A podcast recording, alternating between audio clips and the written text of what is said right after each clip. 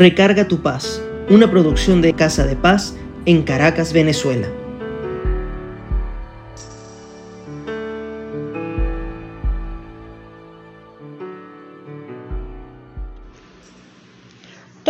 Tenido momentos difíciles donde a pesar de nuestra fe comenzamos a dudar y a querer buscar salidas y soluciones en nuestra fuerza, o quizás por actitudes aprendidas, incluso por consejo de otros. Sin embargo, entramos en falta de paz espiritual y caemos en juicios, críticas, maledicencia, pero lo peor, condenación hacia nuestra relación con Dios, Jesucristo y el Espíritu Santo. ¿Les ha pasado? Pues hoy en Recarga tu paz hablaremos sobre la relación entre la duda y la fe. Este mensaje se lo escuché a Danilo Montero y me pareció importante reiterarlo, porque para los que vivimos en Dios y en la fe a las cosas de Él, a veces nos quita la paz dudar, es decir, pensar y por qué esto pasa, cómo esto se resolverá, qué argumentos bíblicos hay en este tipo de cosas. Y saben qué me sorprendió el giro que le dio Danilo Montero en su prédica.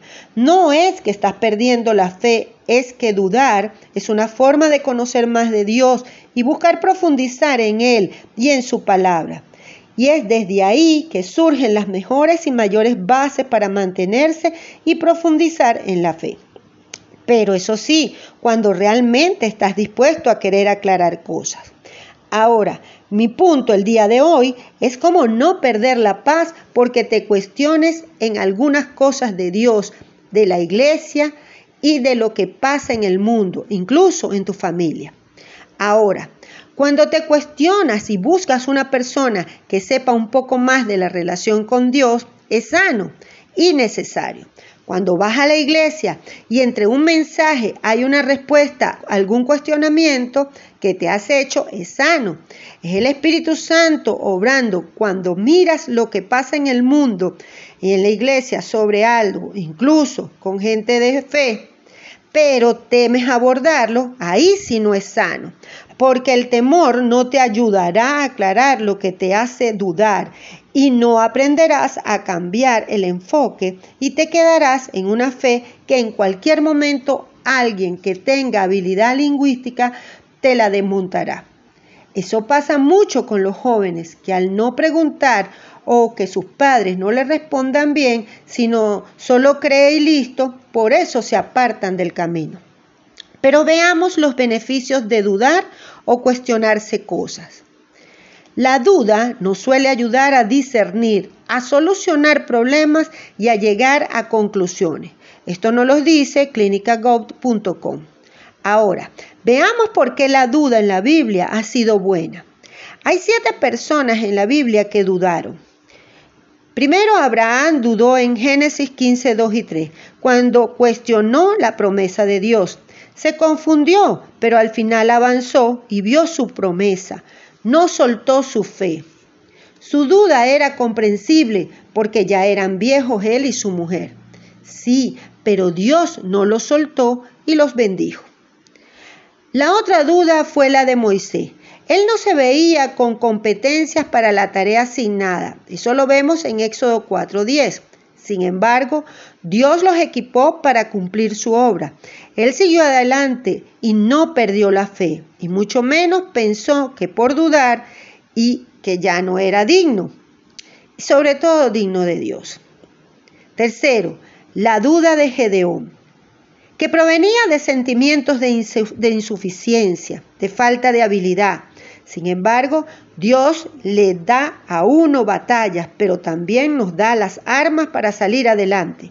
Entonces, puedes dudar, pero eso te debe acercar más a la fe.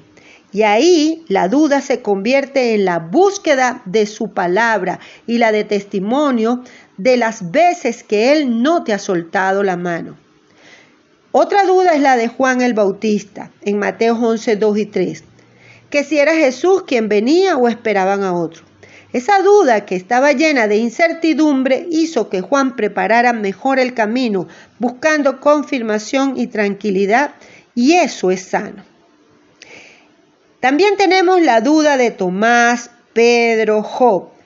Ellos también permitieron que Dios Padre y Jesucristo soltaran palabras y nos dejaran testimonio que hoy día nos permiten tener una respuesta a que nuestra fe no es esa que está en un libro o alguien que la escribió para distraernos o confundirnos. Nuestra fe es sobre alguien real, fiel, amoroso y sabio, que tiene un plan para nosotros, bueno, agradable y perfecto. Así que si hoy estás atravesando por algo que te hace dudar en que si Dios te dará respuesta y esa duda te hace sentir mal y te quita la paz, recuerda que Él nos dejó herramientas para comprender por qué y para qué pasan las cosas.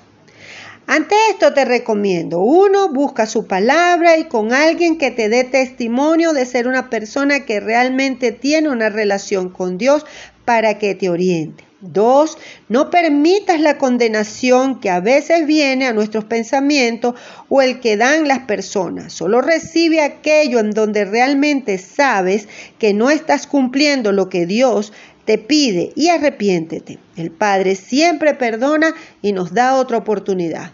3. Mantén tu fe, que la duda jamás te lleve a la incredulidad, sino a la búsqueda de profundizar en lo que crees.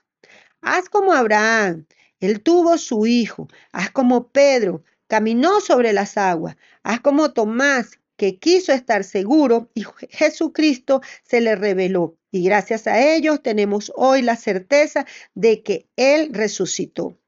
Haz como Job, que se mantuvo fiel y luego recuperó todo lo perdido. Así te preparas para estar más cerca de Dios.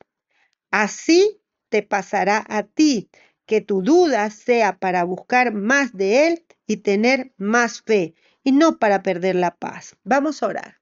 Padre, en el nombre de Jesucristo, en el poder del acuerdo, te damos gracias por esta palabra. Señor, sabemos y creemos profundamente que tú eres el Rey de Reyes, el Señor de Señores, el que nos guía, el que nos ha sanado, el que nos ha librado, el que nos ha permitido salir adelante ante situaciones difíciles.